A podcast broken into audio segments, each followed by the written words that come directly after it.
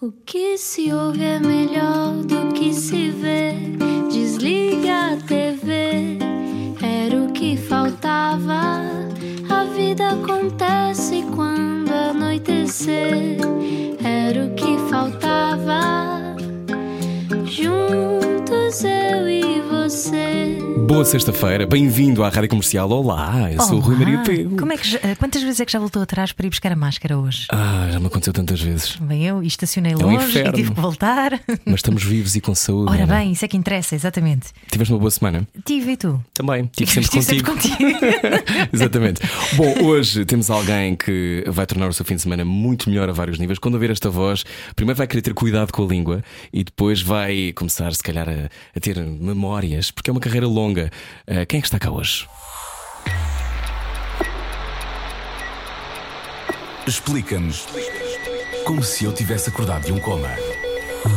Tem um charme inigualável, uma pose de príncipe encantado, cheio de mistérios e de submundos teatrais. Por detrás do pano preto, Diogo Infante é reservado, polido e profundamente inspirado. Pai adotivo de Felipe, de 17 anos, o ator e encenador português integra o elenco da nova minissérie da TVI Quando Amar é Pecado e encena também o musical Chicago, que regressou agora mesmo ao Teatro da Trindade e está até o dia 1 de novembro, após uma pausa pandémica, cumprindo neste regresso todas as normas de segurança. Vá ao teatro. Um homem brilhante e discreto, hoje não era o que faltava, Diogo Infante.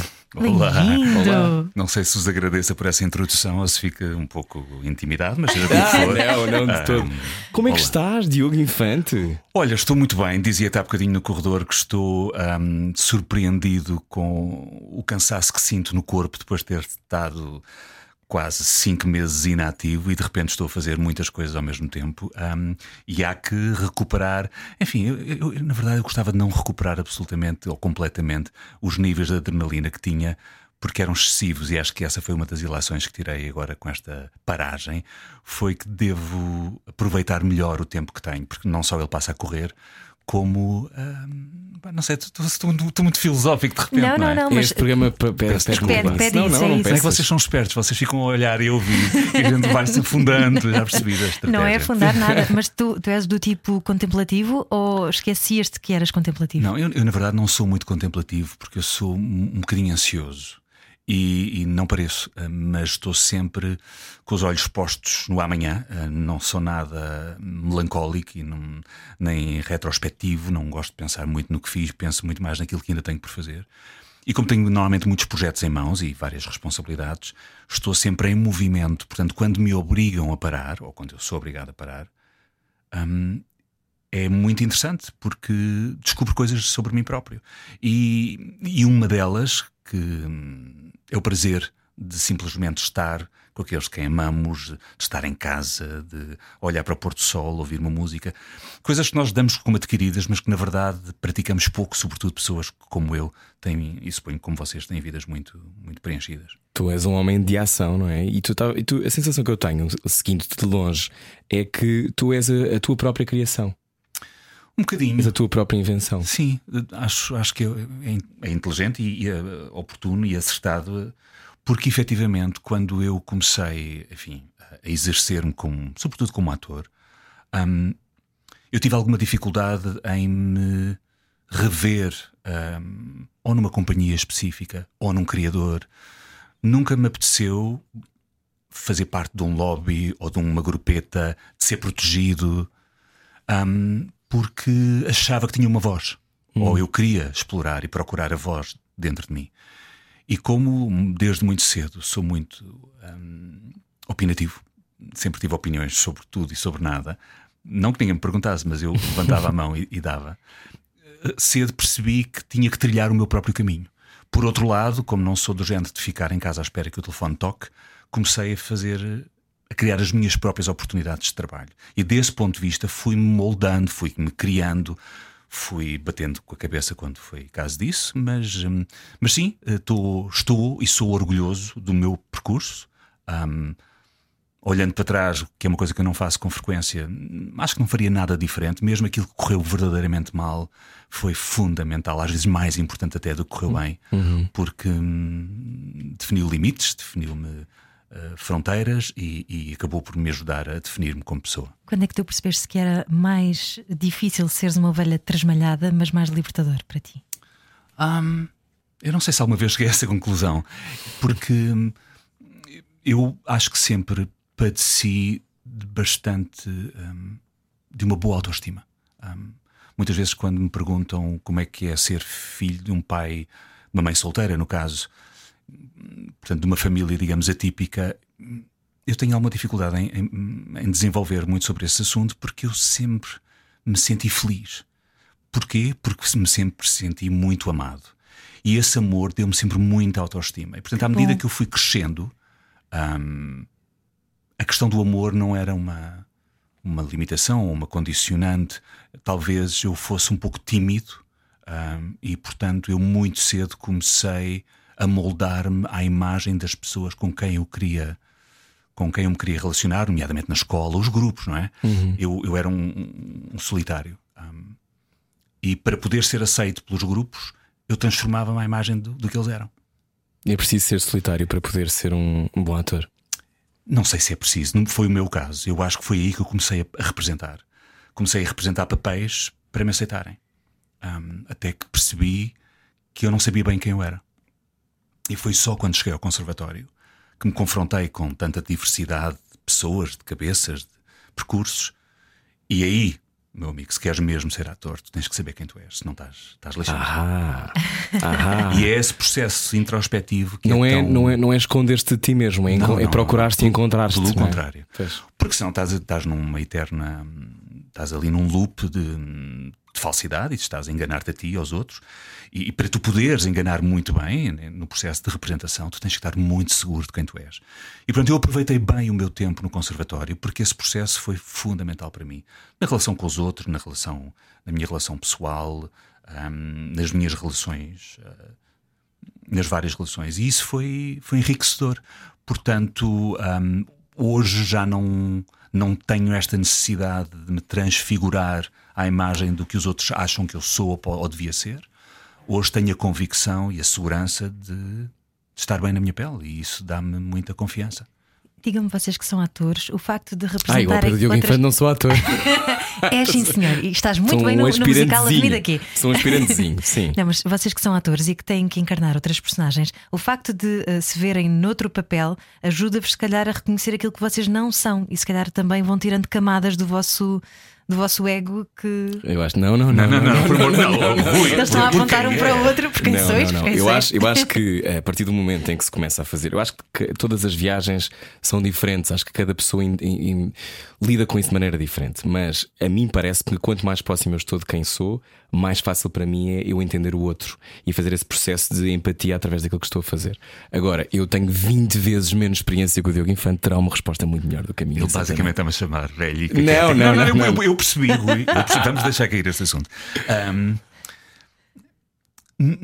isto é um processo e, e não, está longe de estar terminado. Um, eu lembro-me de, de, estar em cena com o Rui de Carvalho quando ele fez o Rei Lear e ouvi-lo a rezar.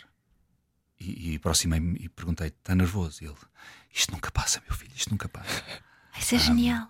Ou Eunice, uh, antes de entrar em cena, dar-me a mão, apertar-me com força. Eu pensei: Isto é Eunice, o que é que pode correr mal, não é? E nós estamos sempre a aprender, eu, eu acho, uh, e, e, no dia em que achamos que deixamos de aprender, então é porque deixou de valer a pena. Pelo que, um, no início, foi muito importante a confrontação com as personagens, porque obvi obviamente me punha em causa. Eu tentava perceber o eco que elas tinham em mim. Eu não tinha que necessariamente subscrever aquilo que diziam ou que elas sentiam, mas eu tinha que abarcar a dimensão das personagens em mim sem a julgar. E isso implica um exercício de generosidade e de coragem, porque às vezes essa confrontação é dura nós descobrimos coisas sobre nós que são menos bonitas ou gostaríamos de esconder ou, uhum. ou das quais temos medo. E se queremos realmente ser sinceros, eu acho que um ator deve o ser, pelo menos no processo de descoberta, até de controlar, hum, é assustador. Eu lembro-me de. Bom, já não sei há quantos anos, há muitos. Eu, eu fiz o, os espectros do, do Ibsen uh, no TEC com a Carmen Dolores e a Carmen fazia de minha mãe. e, e, é um texto lindíssimo e basicamente uh, é uma relação de uma mãe e de um filho um, e ele uh, tem um segredo e o segredo é que ele está com sífilis congénita uma doença que na altura, no final do século XIX, era muito comum. Que incomoda, é uma doença que incomoda. incomoda muito. Sífilis incomoda um No bocadinho. caso, ele, o diagnóstico era ele iria ficar provavelmente num estado vegetativo. Ele sabia que a certa altura ele podia lhe dar um, um mango e ficava ali. E ele. Que fácil isso. Vai, imagina. E pronto, e nos ensaios estás a ler, tentas é, somatizar e tentas racionalizar o processo e tentas ler sobre o assunto. E, mas o que é que é? E, e, nos ensaios eu olhava para a Carmen e quando chegava finalmente a cena em que lhe dava a macacoa, pronto, eu representava o melhor que podia, também tinha muito pouca experiência e, e a coisa passava até que no dia da estreia um, eu estava muito nervoso e, e emocionei-me em personagem e entrei numa convulsão que não consegui controlar. Entrei numa espécie de uma convulsão catártica, comecei a chorar em cena e não consegui parar de chorar durante 25 minutos. Os agradecimentos continuaram, eu chorava, eu, a peça acabou, as pessoas diziam, diziam que eu ia muito bem, eu só chorava. Porque eu tinha tocado numa zona qualquer uh, emocional, uh, uma zona delicada, uh, para a qual eu não estava tecnicamente preparado, e foi um descontrole tão grande que fui, apanhei um, um, um dos maiores sustos da minha vida.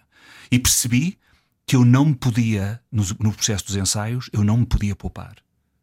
É exatamente para isso que os ensaios servem. É para perceber até onde é que podemos ir, para depois em cena podermos reproduzir todas as noites aquele, aquele uhum. processo, aquele fenómeno, uh, com verosimilhança. E a ideia é que não, seja, não sejamos nós a, a, ficar demasiadamente comovidos, é que seja o público a ir para casa perturbado. E portanto eu ali aprendi uma lição valiosa sobre a forma como os meus limites devem ser testados para que depois possamos uhum. controlar o processo. Porque depois passa a ser sobre ti, não é? Porque a partir do momento em que tu entras nessa convulsão e não consegues sair dela, um, tu acabas por tu abarcares aquilo tudo em vez de ser sobre a história que estás a contar, já é claro, é sobre aquilo que tu claro, estás a viver e a sentir. E, e, o trabalho tem a ver com essa generosidade, tem a ver claro. com como é que através de mim os outros se veem. Concordas com isso? Concordo. Essa coisa de ser essa eterna conversa entre o, o, público e os atores e o encenador e todo aquele dispositivo. Eu acho que todas as personagens que nós fazemos têm que ter um eco em nós, ou seja, eu não vou à procura delas fora de mim, eu tenho que as encontrar em mim, é? seja um psicopata, seja um galã romântico. É como se eu procurasse em mim essa, essas cores, esses registros essas tonalidades. Mesmo quando elas não existem, eu tento colocar-o numa situação o que seria se. É? What if? E portanto, um, e quando tu atinges esse ponto curioso de se eu fosse esta personagem, se eu vivesse esta situação, e, o, e às vezes saem coisas muito engraçadas, inusitadas, são descobertas que nos vão enriquecendo, e portanto, efetivamente, um ator, à medida que vai evoluindo, vai crescendo, um, vai engordando, vai descobrindo coisas sobre si, e, e eu acho que hoje sou necessariamente um ator mais rico do ponto de vista humano do que era há, há 20 ou 25 anos atrás. Mas perdi coisas pelo caminho. Perdi alguma espontaneidade, perdi, Perdeste ingenuidade. perdi alguma ingenuidade, alguma generosidade também. Eu hoje sou, faço uma melhor gestão das minhas emoções, porque já sei o que vai acontecer e, portanto, sou mais cauteloso, tento ser mais eficaz, ou seja, faço uma gestão do meu esforço. É? Antigamente eu lembro-me de estar a fazer um filme ah, um filme do Luís Filipe Rocha que se chamava. Um, agora não me lembro. Os Sinais de Fogo. Hum. Um, e, e, havia uma cena muito emocional. E eu cheguei lá ah, de manhã, já ia a chorar. Eu já ia super. acordei, já ia com a cena. A cena, imagina o que ia estar num platô durante 10, 11 horas uh, e a cena foi a última do dia. Ai, Diogo, que fogo. Foi a última. Ficas um caco? Não, não, eu estava destruído. Eu já, já não tinha lá, eu não tinha nada, eu já não tinha nada. E foi horrível. Foi outra lição, que é calma. Quando chegar à altura, respiras, convocas uh, uhum. as emoções, as energias. E portanto, isso são coisas que o tempo nos vai dando. E mesmo que alguém nos explique, não, é? Tem calma, não precisa ser já. Nós, quando somos novos, vamos com tudo, damos tudo. Uh, esta, esta expressão do dar tudo é maravilhosa porque agora que tenho trabalhado, tenho tido a felicidade, e felicidade é a palavra, de trabalhar com um conjunto de pessoas muito novas uh, e eles são tão talentosos e eles dão tudo sempre. E às vezes eu digo, pessoal, calma, não, não, não, não, não cansem a voz, cuidado, olha a energia, não é? Mas é tão Estás a falar do musical Chicago, não é? No caso, estou a falar do musical Chicago, porque me revejo naquele prazer, e o prazer é uma palavra muito importante para mim, que- que acho que tem sido um denominador comum na minha vida, porque eu procuro o prazer. Às vezes não consigo, às vezes tenho um profundo desprazer, e felizmente são poucas as vezes. Mas o prazer é, é- é algo que está latente naquilo que faço e na maneira como faço. E é, é, é por isso que eu às vezes tenho dificuldade em pensar nisto como uma profissão. Isto é, é acima de tudo uma paixão e é uma, é uma forma É de um estar a vida. sacerdócio. É. É, quer dizer, não, não sou nada religioso, não é? Não, na lógica do é uma coisa que tu dás aos outros, não é? Uma não, coisa desse ponto de vista, serves sim. os outros. Sim, desse ponto de vista, sim. E eu, eu sinto que sirvo algo às vezes que que é maior do que eu. Isso é, é, é muito bonito. E, e uma parte de mim só existe em cena. É como se eu não ficasse completo. E quando estou muito tempo afastado, começo a ficar triste. Ah, Eu, ao longo dos anos, por via da tua pergunta inicial de me ter criado e moldado, fui assumindo outras responsabilidades que não apenas a de ator. E às vezes Diretor de estou... um teatro deve ser muito cansativo, não é? É, sim, é sobretudo. eu- é um desafio que eu adoro. E, e, e repara, não me estou a queixar, mas às vezes, quando estou atrás de uma secretária demasiado tempo, começo a ficar triste e não percebo porquê. E é porque sinto o apelo, o chamamento do palco, onde eu, onde eu sinto que me exerço e onde efetivamente também sinto que há um público que me acompanha há muitos anos e que espera isso e que me acompanha e que me valida. E essa sensação é tão plena, hum, talvez seja melhor que o sexo. Duas coisas que eu acho que é difícil para quem está agora a caminho de casa ouvir. Uh, Diogo Infante a dizer prazer mais do que uma vez. Prazer, prazer. E depois sexo. Eu acho que as pessoas não estão preparadas. Diogo. Infante. Pessoas a baterem com os carros É agora. não, preciso não, ter não, cuidado, ter cuidado, a agora na 25 de Abril. Uh, já voltamos, estamos à conversa hoje com Diogo Infante. Este era o que faltava. Venha daí. É bom saber deixar ir. Era o que faltava. Com Rui Maria Peco e Ana Martins. Na comercial. Juntos eu e você. Boa viagem com a Rádio Comercial. Olá, bom fim de semana. Já podemos dizer bom fim de semana. Hoje connosco. Diz Ana? Ias Não, dizer? verdade, verdade. Ah, verdade, pronto. Eh, hoje connosco está Diogo Infante. Eh, já falámos sobre ehm, as partes que só aparecem em cena. Eh, que Diogo Infante surge quando tens que encenar. É outro. É, não é? É, é. E eu, sabes que eu, na verdade, hum, só comecei a encenar porque queria controlar um bocadinho o processo. Não é porque eu sentisse que tinha uma visão particularmente criativa. Eu não me sinto um criador, ah, que é uma terminologia hoje em dia que é muito usada, sobretudo num teatro mais contemporâneo. Eu acho que sou mais um ensaiador. Ah, Assim um bocadinho à antiga. Ah, isso, o- o- Tens uma tabela também. claro, claro. Quer explicar o que é que é a Não, tabela? Não, mas ninguém vai para a tabela. A tabela é quando os atores se enganam e não fazem bem Não, aquilo que. não, fazemos a tabela de trabalho, a tabela. Isso é tipo as essa- bolinhas na creche, não é? Bola vermelha e bola Antiga- já- antigamente acho que já não se usa. Mas eu não fui para a tabela. Foste? Fui mais do que uma vez. Peço ao autor ou ao ator Diogo Infante o favor de não rir em cena. Que foi uma vez que eu me desmanchei. Com a Natália e Luísa, eh, no TEC, precisamente. Ahm, não, ou seja, o que é que eu tento fazer? Eu tento ser o encenador que eu gostaria que- de ter à minha frente. Hum. Eu tento dirigir os outros como eu gostaria de ser dirigido. Ah, para já com imenso cuidado e respeito, e porque eu acho que aquela velha escola dos gritos e dos murros na mesa não tenho paciência, não é? Nun- Nunca, nunca fez muito o meu género. Mas e- passaste por isso. felizmente, quer dizer, assisti, mas felizmente nunca aconteceu comigo. Talvez porque eles tivessem percebido, os ensinadores que faziam essa prática, que se o fizesse eu, eu levantava-me e ia-me embora. Ia mesmo. Não, tenho muita paciência. E, e- e lembro-me quando era novo, mais novo, hum, eu pensava: o facto de eu ser novo não significa que as pessoas tenham o direito de maltratar. E portanto, como é evidente, eu não faço isso a ninguém. Ah, agora, isso não me impede de ser objetivo, claro, hum, e sobretudo tento dirigir os atores da maneira que eu gosto de ser dirigido, que é ajudando a encontrar caminhos. Hum, eu acho que um encenador é um- uma espécie de um comandante de um barco. E, e quando estou a encenar um espetáculo, tento ser muito claro quanto ao rumo que vamos tomar. É muito importante as pessoas todas perceberem qual é o sentido. Depois, na viagem, é evidente que todos vamos dar contributo e se calhar fazemos uns pequenos desvios, mas aquele objetivo, para mim, é é absolutamente fundamental. Qual é que é o teu objetivo num musical Chicago? Bom, o meu objetivo era potenciar, por um lado, ah, ah, todo aquele talento, não desvirtuando a narrativa, contando aquela história. Eu sabia que eu não queria ah, copiar as versões, eu não, não queria fazer um franchising da versão um, internacional que está na Broadway, no West End, ou que esteve. Que já é diferente do Bob Fosse, não é? Já é diferente e, e, uhum. e até da anterior. Um, eu queria encontrar um, uma, uma versão que nos servisse à nossa escala, com a nossa capacidade de produção, mas onde o protagonista, curiosamente, era o próprio Teatro da Trindade. Eu sabia, o, o teatro é que me vai dar as soluções. Uh, porque há determinado tipo de uh, soluções uh, de engenharia, técnica, que nós não dispomos, não, é? não, temos muita maquinaria.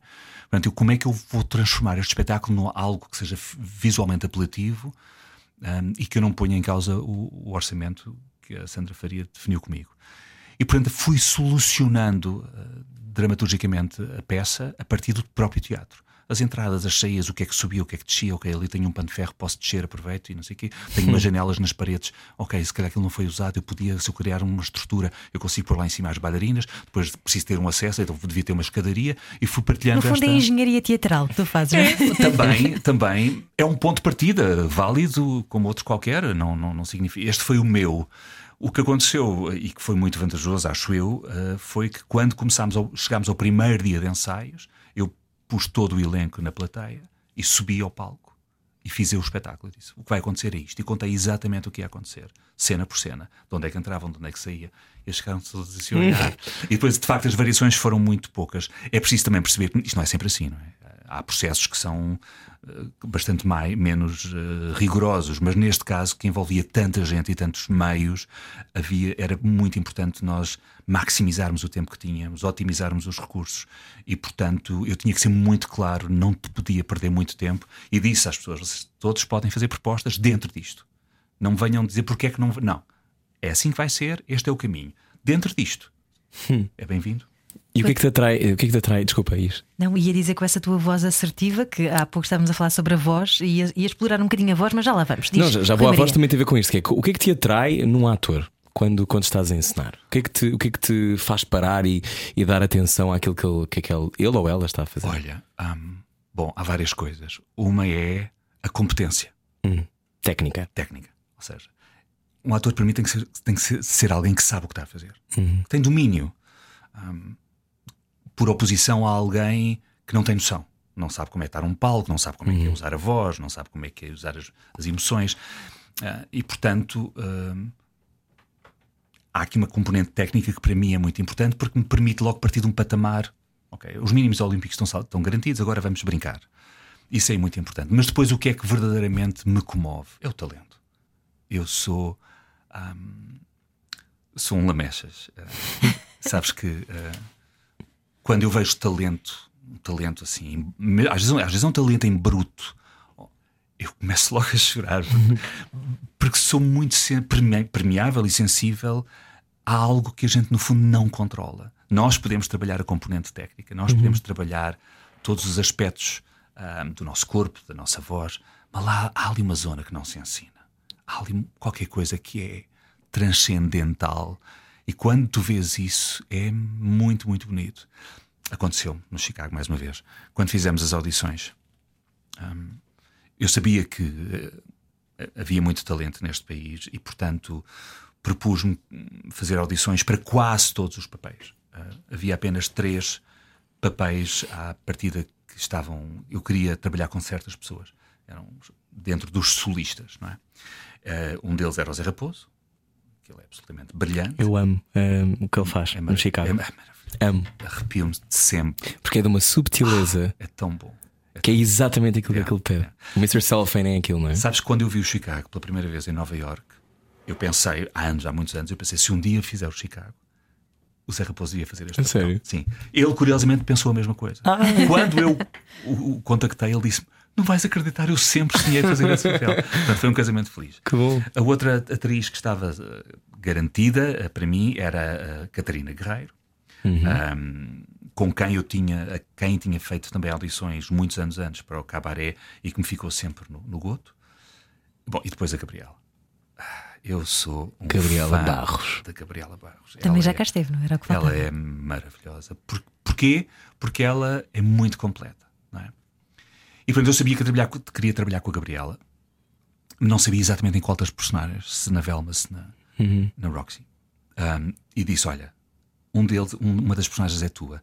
O que eu te vou pedir é que quando eu fizer audições, eu vou precisar que tu venhas, que prestes também prova, para eu perceber. Pronto. E claro, quando ela veio, foi evidente que ela reclamou a Roxy para si. não havia qualquer hipótese de ser outra pessoa.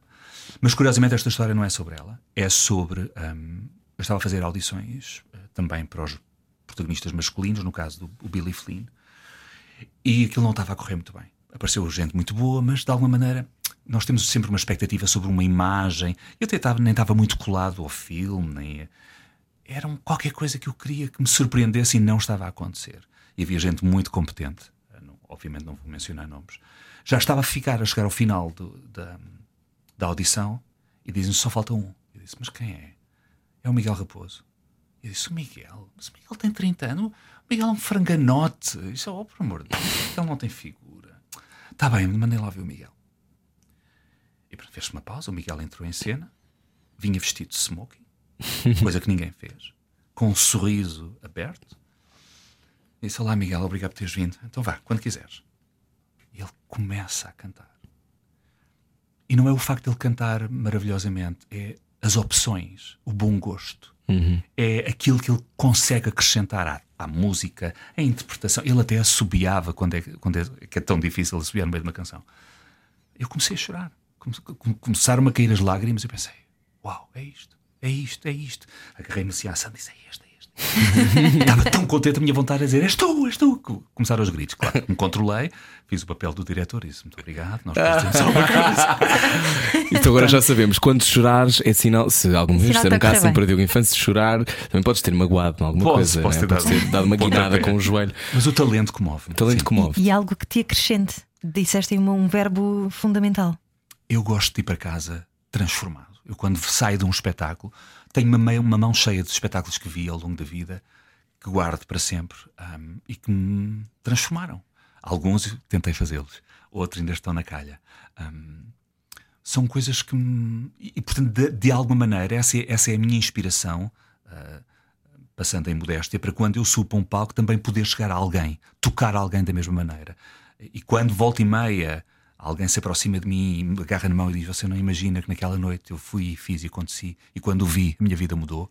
Ah, É como se o sacerdócio fizesse todo o sentido, ok? Ahm, este sentido de missão está cumprido. E Eu tenho um problema com o Diogo Infante, porque eu também morro muito facilmente. Então começa assim os, os olhos Sim. a ficar marejados. Mas eh, hoje estamos a conversa com o Diogo Infante. Bom, bom fim de semana com a Rádio Comercial. Ias perguntar sobre a voz, Ana. Querias perguntar? Porque o- perguntar. o Diogo confidenciou-nos que também a, criação, a sua voz também é uma criação. Sim. Ahm, eu fui, fui criado por duas mulheres, pela minha mãe e pela minha avó. E como é natural, eu não tinha propriamente noção. Provavelmente o- a minha referência vocal era feminina e, portanto, eu acho que posso, possa ter que ver com isso. Ahm, e eh, quando fiz o meu primeiro filme, fui para o conservatório. Fiz o meu primeiro filme logo no final do primeiro ano do conservatório Uhum. que foi a nuvem da Ana Luísa Guimarães. E quando finalmente fui ver o filme, apanhei o choque da minha vida. Porque a minha voz não correspondia ao meu corpo. Eu era um rapaz garboso, um setão, ah, e a minha voz falava num registro muito mais agudo do que o corpo pedia. E eu provavelmente nunca me tinha ouvido. Pensei, "Pá, isto não joga, isto não joga, isto não joga. Ai. E não disse nada, fiquei calado, ouvi. As pessoas eh, deram-me os parabéns e, e- e a coisa até me correu bastante bem para fora. Mas eu não fiquei nada contente. Pensei, ai meu Deus. Isto não sou eu. E então comecei a fazer aquilo que em voz eh, se chama escavar a voz.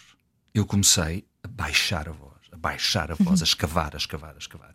Tanto que anos mais tarde, até atingir uma. É, é muito curioso que muitas pessoas, quando falam de mim, dizem: bah, a sua voz é inconfundível.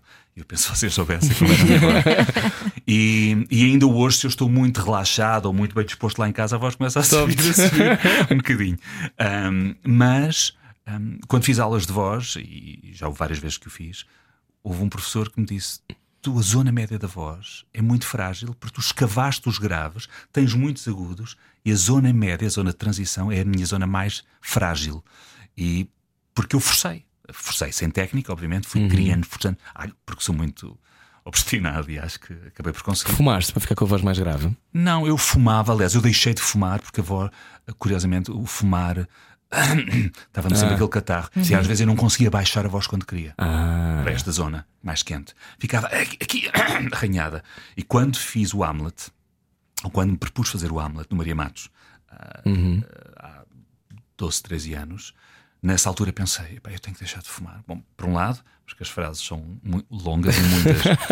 por outro. nunca mais acabam. Exatamente. E autocarros. por outro, porque alguém me disse que a partir Sim. dos 40 as células deixavam de regenerar. Eu pensei, então é um Então, momento certo é. para deixar de fumar. E felizmente apareceu uma campanha para dar rosto a um medicamento para deixar de fumar e foi. foi Oh, oh, Diego Infante, eh, que está connosco hoje, voz inconfundível então, um, criada também por ti.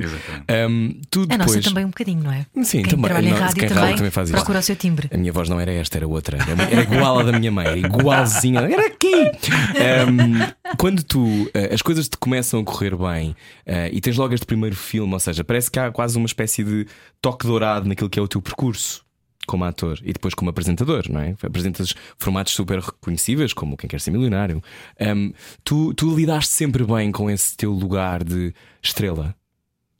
Ah, n- não, não. não, porque eu não me via assim. Mas eras isso, sobretudo nos anos 90 e, ou seja, eras uma estrela, não é? Uma Eras um estrela- estrelão. Continuas a ser, obviamente, mas aquela coisa de bonito, talentoso, com as coisas Não, todas. não, devo-te confessar que tive muitas dificuldades em gerir isso. Ahm, por um lado, porque uma parte de mim não queria nada ser eh, ahm, percepcionado como o ator giro ou o, jo- o jovem galã. Irritava-me muito. Sabes que era uma, era uma gaveta, não é? Sim, eu queria ser o, o- o bom ator, o jovem ator com talento, o que tu quiseres. Uhum. Eu queria me afirmar como ator e não necessariamente à custa da minha imagem. Porque, paradoxalmente, eu não tinha uma ideia de mim como sendo bonito ou sendo. Essa imagem foi, foi sendo construída através do olhar dos outros. Eu há, bocado- há pouco falei da minha autoestima como da minha confiança na minha pessoa, mas não era necessariamente pela minha fisicalidade. Eu era tinha uma penca grande, as orelhas pequenas. Lembro-me de que no conservatório, hum, e eu estava na, na parte de teatro, obviamente, mas havia a escola de cinema que coabitava na altura na- no bairro Alto. E eles vinham muitas vezes procurar alunos à escola de teatro para fazerem pequenos exercícios de cinema. E uma vez fui e ouvi um professor dizer: Este nunca fará cinema, com, esta, com este nariz. e eu fiquei arrasado. Claro. E depois eu pensei, Adoro essas profecias eu não pensei, concretizadas. Eu, eu, pá, eu não sou cool, eu sou muito certinho. Eu, eu, não, eu, sou, eu não sou. Eu não era um bad boy, eu não era. tá, Eu não saía fora, fora do baralho. E portanto fui a correr fazer um, Um piercing. um piercing na orelha que me do- doeu horrores. Ah, e depois senti-me pessimamente porque achava que as pessoas no autocarro estavam tudo a olhar para mim, ninguém ligava nenhuma vez, mas eu achava que o olhar estava todo em si. E pensei, é isto que me vai tornar um ator mais cool. Claro que não foi. Passado três dias acabei por tirar aquilo que me magoava. Só anos mais tarde é que furei a orelha, aí porque me apeteceu. Ahm, mas, ahm, mas eu não, eu tive que aprender a gerir a minha imagem pública ah, e foi, foi um processo lento. Houve um episódio ah, que me marcou. Ah, eu estava a fazer uma peça no Teatro Nacional e ah, eu tinha por, por hábito, um mau hábito, de quando saía dos, dos teatros, meter o meu boné, enfiar o meu boné, meter os, os olhos em baixo, a cabeça em baixo e, e sair da porta dos artistas ninguém, é? e ia uf, por aí fora. E um dia recebi uma carta de uma senhora, de uma rapariga, muito bem escrita, a dizer que tinha ficado muito desiludida porque tinha estado à minha espera. E eu não, não- nem sequer a tinha honrado com um sorriso, com um olhar, um obrigado. Nada, não lhe tinha dado a possibilidade dela me agradecer. Pai, aquilo marcou-me, porque eu pensei, eu não tenho o direito de fazer isto. Se eu me exponho publicamente, eu tenho que ter a capacidade de receber o resto. O bom e o mau, porque às vezes também há mau. Felizmente não é muito, mas às vezes acontece. E tens que aprender a gerir isso, Diogo. E portanto, ao longo dos anos, eu acho que estou muito melhor nesta gestão, quando sou abordado ou quando as pessoas pedem um autógrafo ou uma fotografia. Eu antigamente às vezes dizia não. Ah, era horrível. Eu dizia não. E ficava assim, e as pessoas, ai, então desculpe. Depois os meus amigos diziam, pá, tu não podes fazer isso, é horrível. Disse, pá, não me apetece, estou aqui sossegado. Estou a Mas- jantar, não me Epá, apetece. seja o que for. Mas há maneiras de dizer isso, não é? Tu podes dizer, olha, não, não leva mal daqui a bocadinho, faço já, deixa-me só acabar. Sei lá. E portanto eu tive que aprender. Não, não foi. Eu não sei se estava preparado. Eu- eu- na verdade, Rui, eu não, eu não quis ser ator para ser famoso. Um, e não, não digo isto para, para soar bem quiseste ser ator? porque precisava de me expressar, eu precisava de encontrar um espaço onde eu fosse eu. Uh, e, como vos disse, ter ido para o conservatório foi um processo para me descobrir a, a todos os níveis. E desse ponto de vista foi muito importante. Portanto, eu ia mesmo para a cena para contar uma história, para interpretar um personagem. Claro que queria ser amado, apreciado. Um, é evidente que o reconhecimento é muito importante. No fundo, todos nós, todos nós precisamos ser validados. Um, mas a, a, parte da componente pública das revistas, das entrevistas, das capas, agora felizmente é menos. Mas nessa altura eu, eu tinha dificuldade. A Catarina fartava-se de gozar comigo. Furtado. Furtado. Ria, gozava. Uma vez estávamos no Alentejo a fazer um filme e começámos. Ela ainda hoje conta esta história. Estávamos a andar, íamos jantar e passa um, um grupo de miúdas. A Catarina já era a Catarina Furtado. Um, e as miúdas, curiosamente, não lhe ligaram nenhuma a ela e começaram a dizer: Olha o Diogo, olha o Diogo Infante.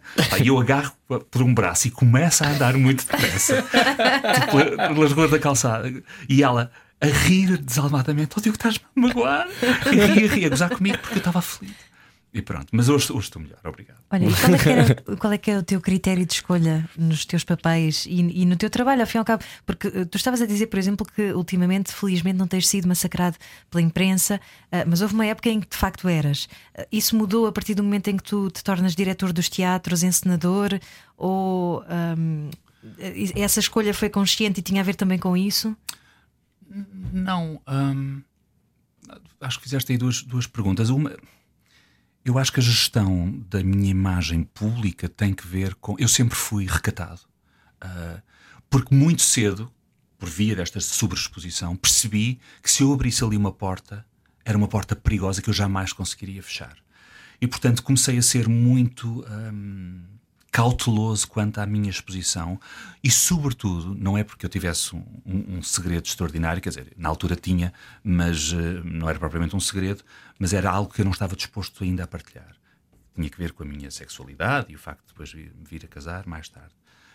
Mas, sobretudo, eu não queria uma invasão da minha vida privada, porque eu, eu, eu acho mesmo. Um, eu quero que as pessoas acreditem nas minhas personagens eu quero que as pessoas acreditem nas histórias que eu estou a contar. Uhum. Se elas souberem demasiadamente sobre mim, isso dilui-se, começa-se a, começa a sobrepor. Um, e não quero que eles comecem a pensar, ah, então, mas isto não é o fulano. Ou seja, para mim não é interessante. Um, e portanto eu fui muito uh, cauteloso e a imprensa, curiosamente, respeitou isso. Pelo menos tanto quanto eu sei.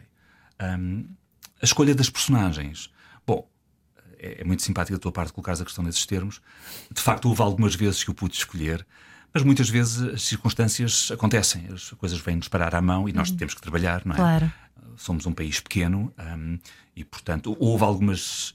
Hum, hum, eu diria que a maior parte das escolhas que fiz ou que tive a possibilidade de fazer foram no teatro. Peças que ensinei, papéis que produzi, outros que interpretei digamos que no teatro tem sido o sítio onde eu me consigo exercer mais plenamente, onde tenho tido a possibilidade de fazer os papéis mais desafiantes que eu sonhei um, e que para mim têm sido muito enriquecedores, um, porque eu gosto de clássicos, eu gosto de fazer papéis icónicos, eu gosto de me confrontar a, a, a minha versão uh, do Édipo, do, do Cyrano, do Hamlet, do que for. Agora vou fazer outro, não é? O Ricardo III. Estou Engraçado. mas, novembro, mas isso é? sinto-me vivo. Mas falamos sobre isso a seguir. Hoje uh, está connosco o Diogo Infante. Venha daí, tenha um ótimo fim de semana com a Rádio Comercial. Há mais depois disto. Um olho no peixe, outro no rádio. Ao jantar era o que faltava. Era o que faltava. Na comercial. Juntos eu e você. E hoje na sua salada tem Diogo Infante, uh, boa viagem com a Rádio Comercial. Diogo Infante que uh, em termos apresentou Quem Quer Ser Milionário. Não tiveste medo de ser apresentador, uh, tendo em conta que eras um ator e querias ser considerado ator? Ah, não. Mas devo-te confessar que eu não sou muito bom apresentador. Não achas que és bom apresentador? Não. Mas fazias também cuidado com a língua?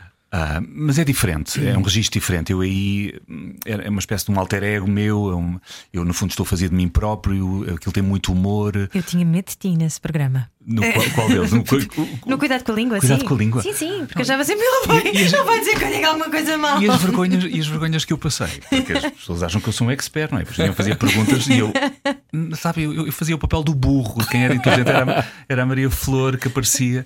Uh, qual divindade.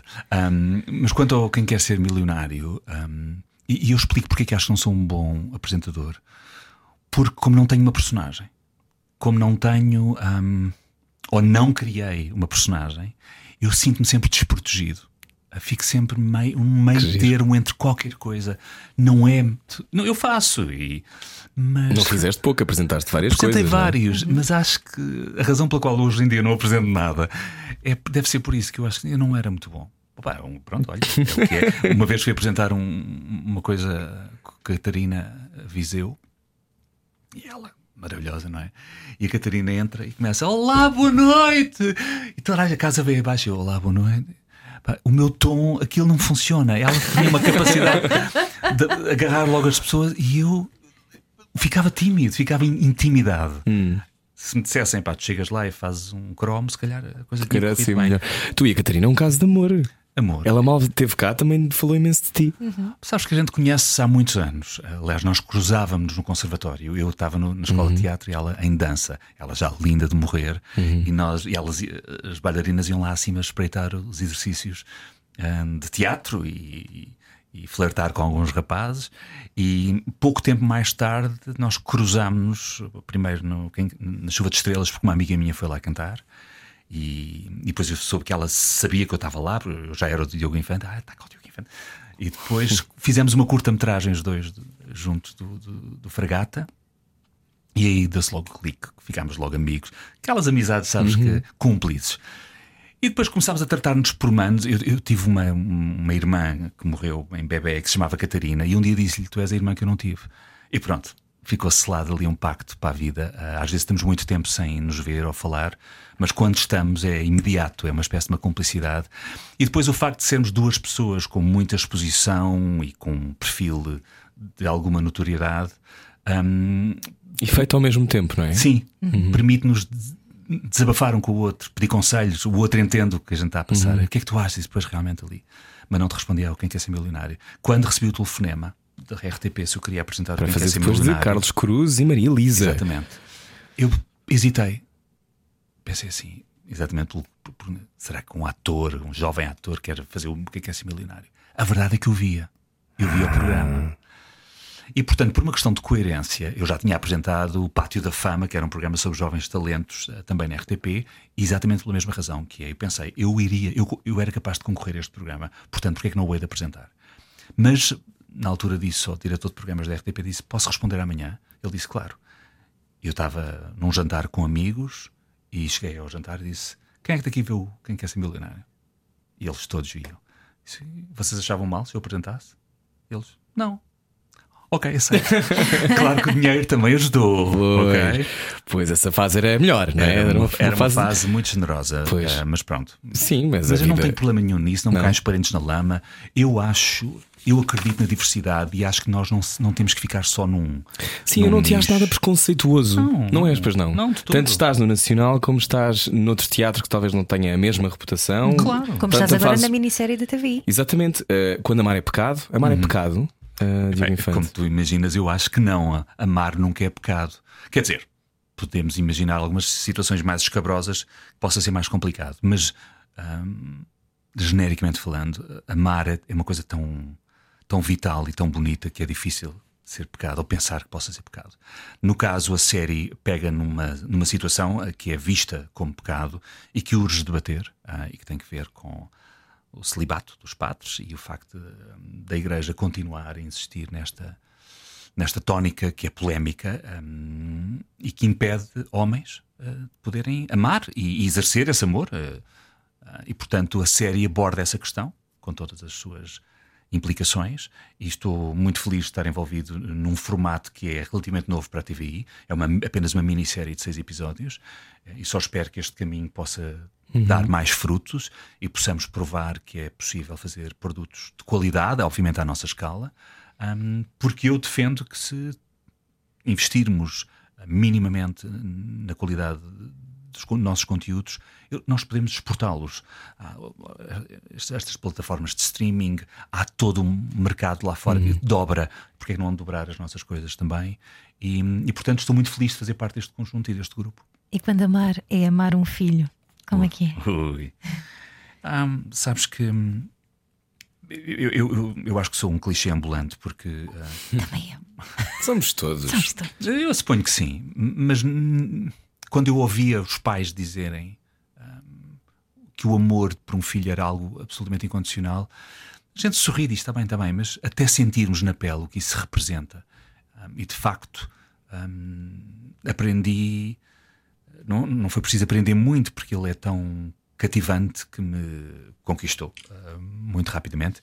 Eu acho que nós não amamos logo incondicionalmente os nossos filhos, mal eles nascem mal eles surgem na nossa, na nossa vida, mas há, há, uma, há uma relação de uma profundidade que se estabelece que é difícil pôr em palavras, não é?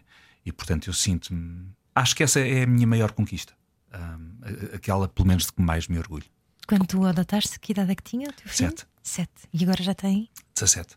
E vai agora para a escola outra vez? Vai, vai já Secundário, na, não é? segunda-feira. Vai para o décimo segundo, o que apesar de tudo é menos mal, porque tem menos disciplinas, consegue ter horários mais alternados.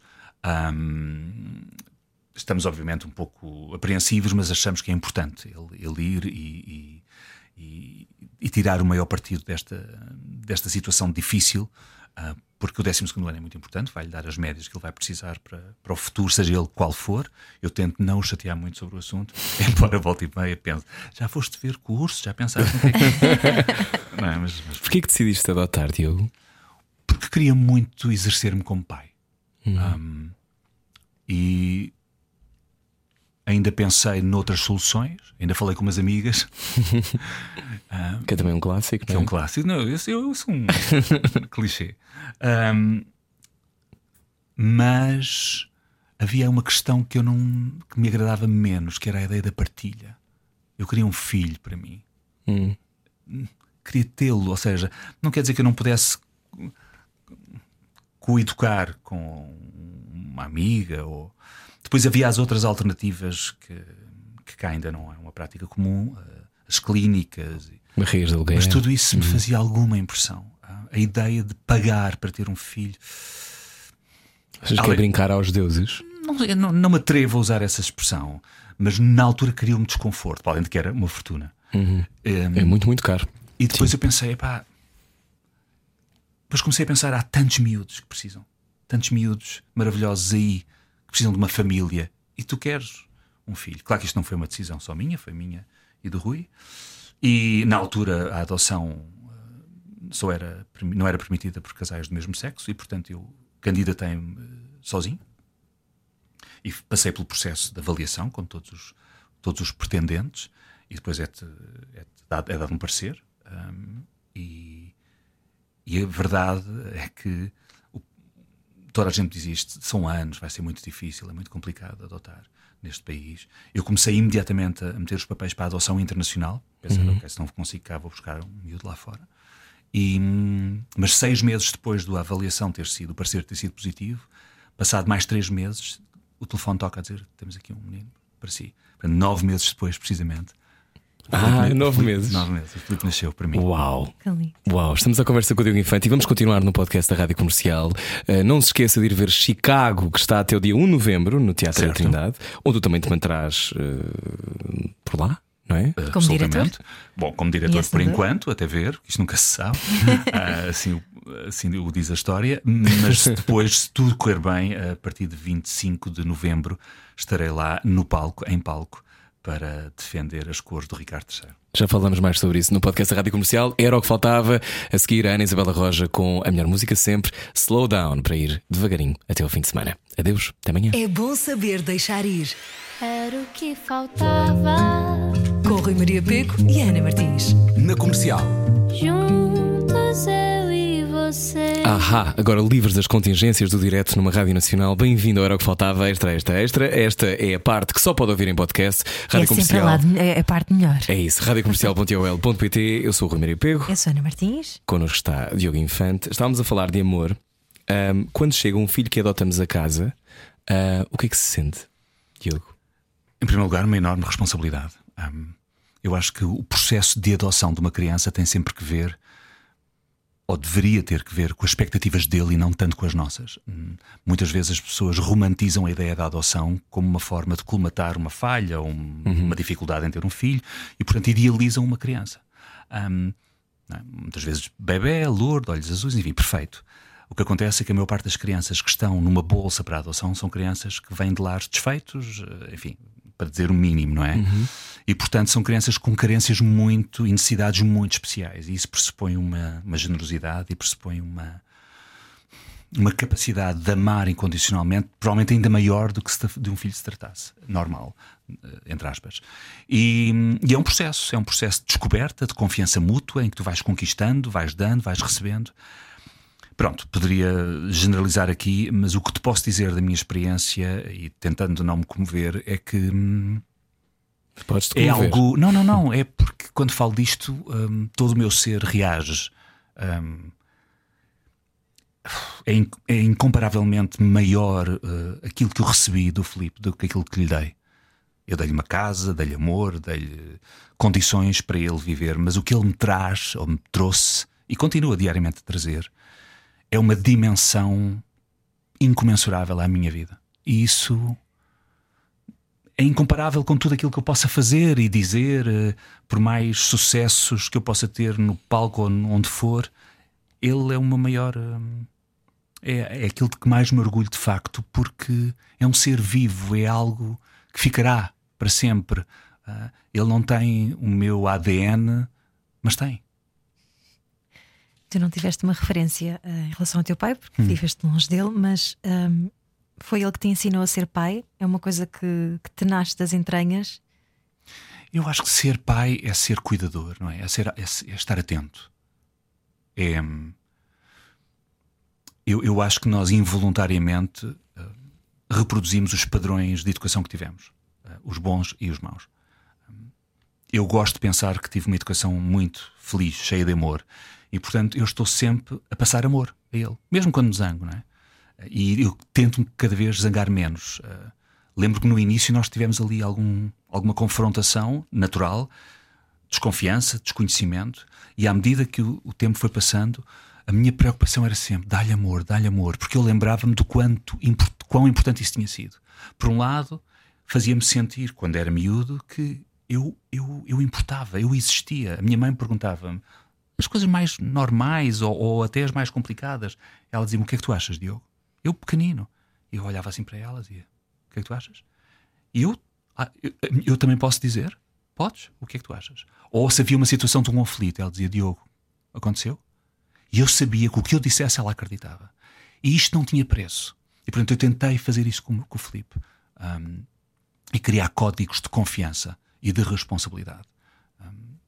Não lhe digo agora todos os dias, mas digo regularmente: Já te disse?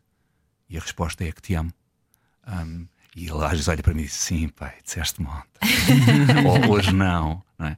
Ele tem 17 anos, é um matulão, joga rugby e é muito afetivo. Ainda me deixa dar-lhe uns amassos, uns abraços uhum. e umas beijocas.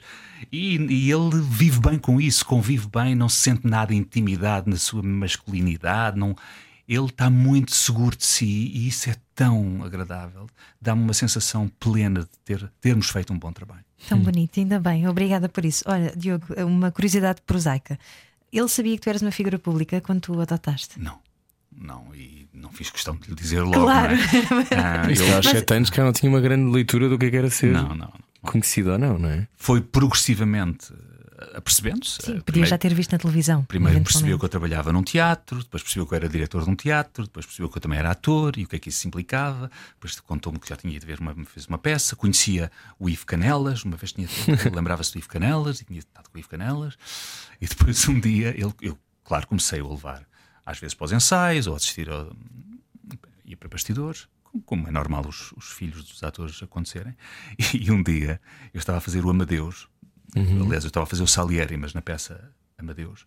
Um, do Peter Sheffer no Teatro de Dona Maria e o Filipe tinha ido assistir a uns ensaios e depois foi à estreia e estava na estreia num camarote e há uma altura em que o Salieri está muito eloquente a dizer um, um dos seus maravilhosos monólogos e eu faço uma suspensão numa frase, digo tarará, tarará, e da plateia ouço, ouço o Filipe. Tarará, completou a minha frase.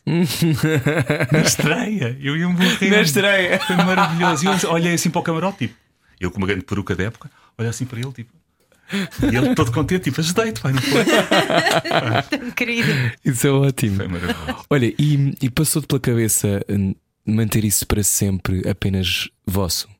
Uh, ter, ter um filho, teres a relação com o Rui, ser uma coisa que tu não, que tu não assumirias publicamente, porque, embora eu acho que, e sobre isto eu tenho, obviamente, opiniões muito, muito claras, eu acho que a visibilidade é muito importante, mas as pessoas é que devem escolher o que é que fazem com a sua própria história. Claro. Um, são poucos os exemplos de figuras públicas que falam das. Então, famílias, raríssimos, não é? Claro. Deves ser tu e mais dois ou três. E esta sensação de que eh, ainda estamos nos primórdios dessa, dessa quase normalização do que, é que são outras famílias de maneiras diferentes de, de existir, hum, tu ponderaste de ficar eh, para sempre só na vosso, no vosso casulo? Ou isso não era. hum, Eu acho que sempre soube que iria falar um dia sobre isto. Não estou só a falar do Filipe, obviamente, a falar da minha circunstância. Hum, mas eu tinha que sentir que o momento era certo. Hum, Sempre que me obrigam ou me querem forçar a uma coisa, eu tendo a resistir. E ao longo do tempo, às vezes havia essa tentativa. Ah, pessoas que me perguntam, não, mas não quer falar disso. Não. Eu falo quando eu entender que devo falar. E ao longo da minha vida eh, fui escolhendo os momentos que achei apropriados para mim para falar do assunto. A certa altura achei que devia falar sobre o meu pai. Eu, eu- era- eu já tinha dito que não tinha sido educado sem pai, até que um dia aconteceu. Já tinham passado uns anos e disse: Bom, se calhar eu já posso falar sobre isto. E depois surgiu a oportunidade e falei. Depois, hum, mais tarde, houve, há, um- há uns anos largos já, houve o famoso boato do Sócrates. Ah, sim. Pronto. E esse boato foi muito hum, violento hum, e envolvia-me não é? diretamente. E, e especulava sobre uma. Embora eu fosse apenas um instrumento para atingir, ah, no caso, a figura do, Pois foi, já não Sócrates, disso. eu fui instrumentalizado. Uhum. E, portanto, havia ali uma circunstância que me obrigava a tomar uma posição pública. E eu entendi que não. Não, eu, eu o faria quando achasse que devia fazer. Não estás bem a ver, não se lembra, tu eras muito miúdo na altura, mas aquilo atingiu uh, situações ridículas, estar-se a debater na televisão nacional, em programas, sobre a, a- veracidade ou não do boato. Eu tinha pessoas que me conheciam dizer: Não, eu, eu, é verdade, é mesmo verdade. Disse, mas como é que podes dizer que é verdade? Eu não sei. Eu nem o conheço de lado nenhum. O que é que eu fiz? Eu, na altura, re- recusei-me a falar sobre o assunto. Eu disse: Eu não falo, eu não confirmo nem desminto. Porque eu não quis pactuar com uma situação que, obviamente, era maior do que eu.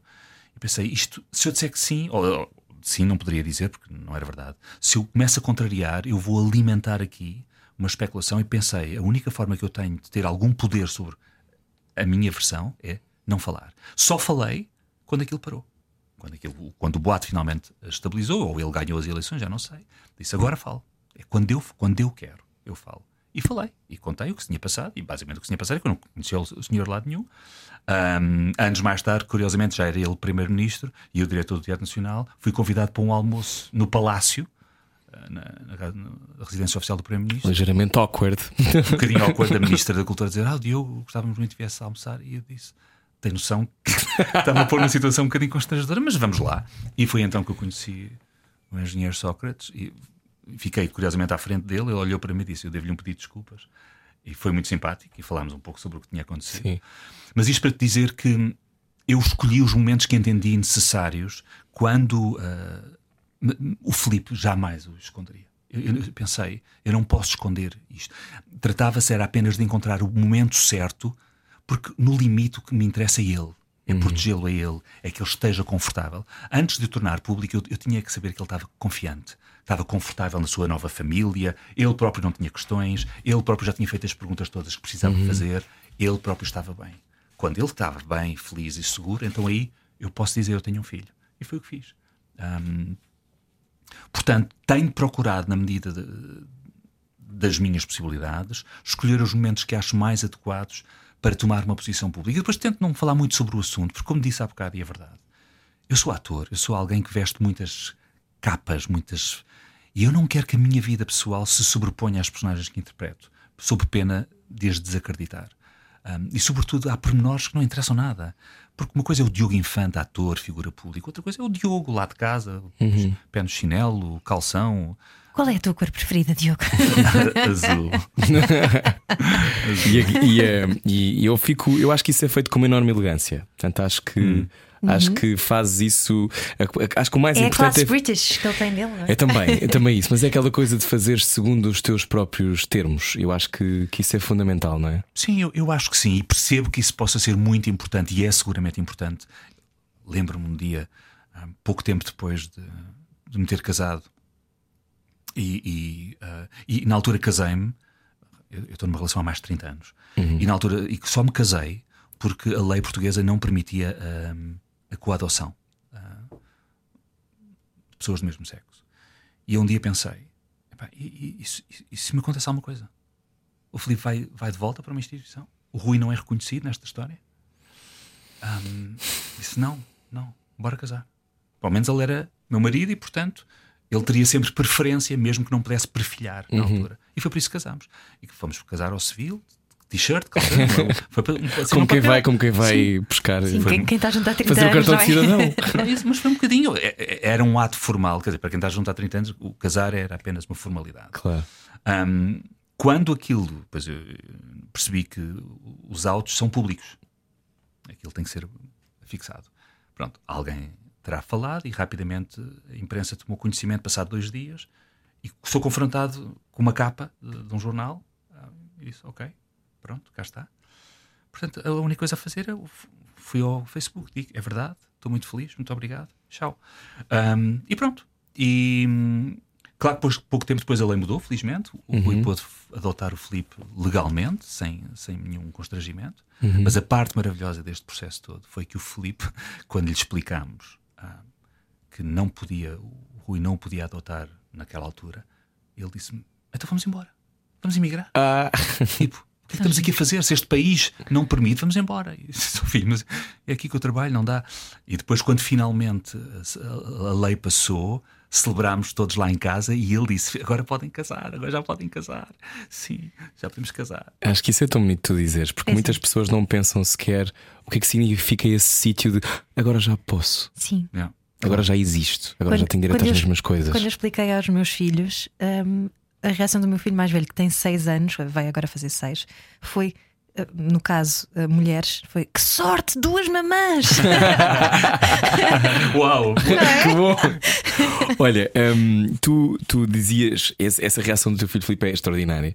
Hum, tu achas que foi fácil para ti crescer? Portugal nunca foi pequeno para ti, Não, não? Sinceramente, não. Eu, a minha geração, hum, eu lembro-me de pensar que eu queria ser ator eh, nos Estados Unidos e para a Inglaterra e, e isto era tudo uma, uma miséria, este país não prestava para nada e eu só comprava produtos estrangeiros, tudo que era português. A minha geração tinha muito essa atitude. Hum, e eu sou muito reconhecido ao meu país. Muito, muito.